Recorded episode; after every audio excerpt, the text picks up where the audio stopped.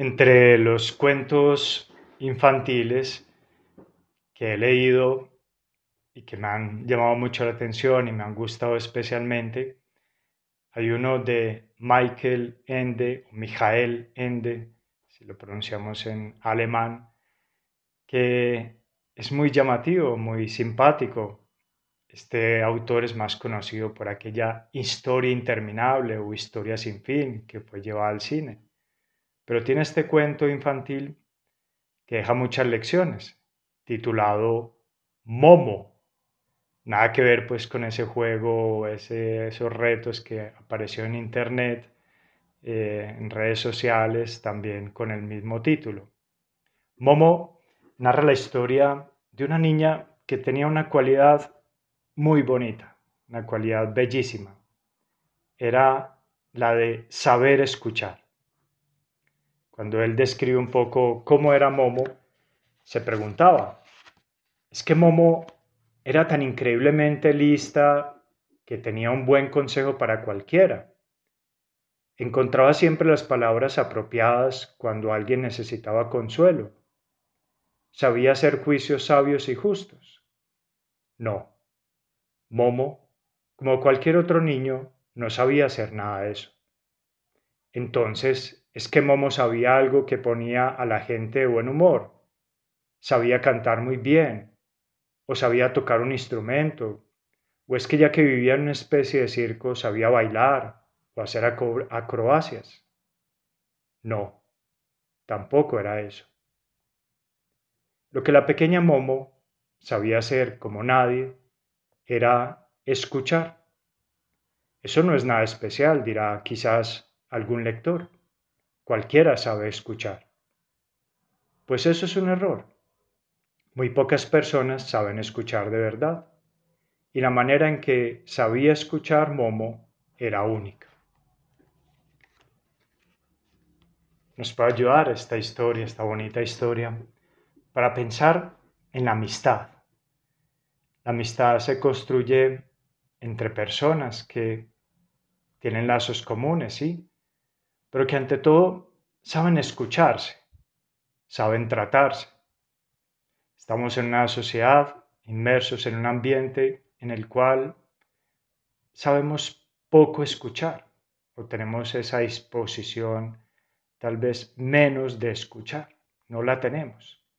Porque estamos pendientes de muchas cosas, de los sonidos del celular, de estar pendiente de las notificaciones, de si me escribieron o no, a veces también está muy pendiente de, los, de, las cosas que debemos hacer, de los pendientes, del estudio, del trabajo.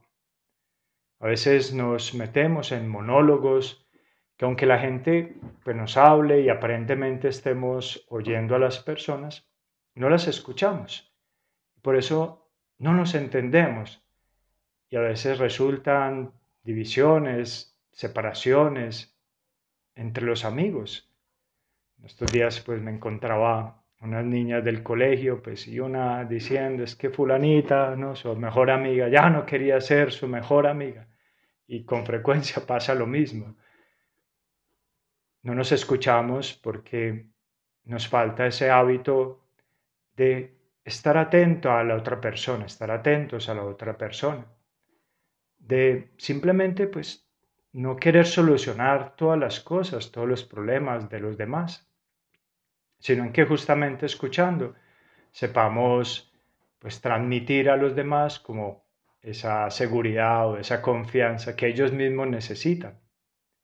Es lo, es lo que hacías tú, Señor. Estamos en este momento de oración y tú escuchabas a los discípulos, escuchabas sus inquietudes, sus preguntas. Por eso ellos te llamaban, tú los llamabas amigos, porque les habías dado a conocer todo lo que querías transmitirnos de parte del Padre. Y ellos a su vez tenían esa confianza de decirte todas las cosas, incluso a veces barbaridades. Y te decían, pues Señor, hemos visto a uno que echaba demonios en tu nombre y se lo prohibimos porque no es de los nuestros. O esas preguntas a veces que hacían pues Señor, no entendemos la parábola y tantas veces cosas que parecían obvias y, y ellos se las preguntan y tú los escuchas.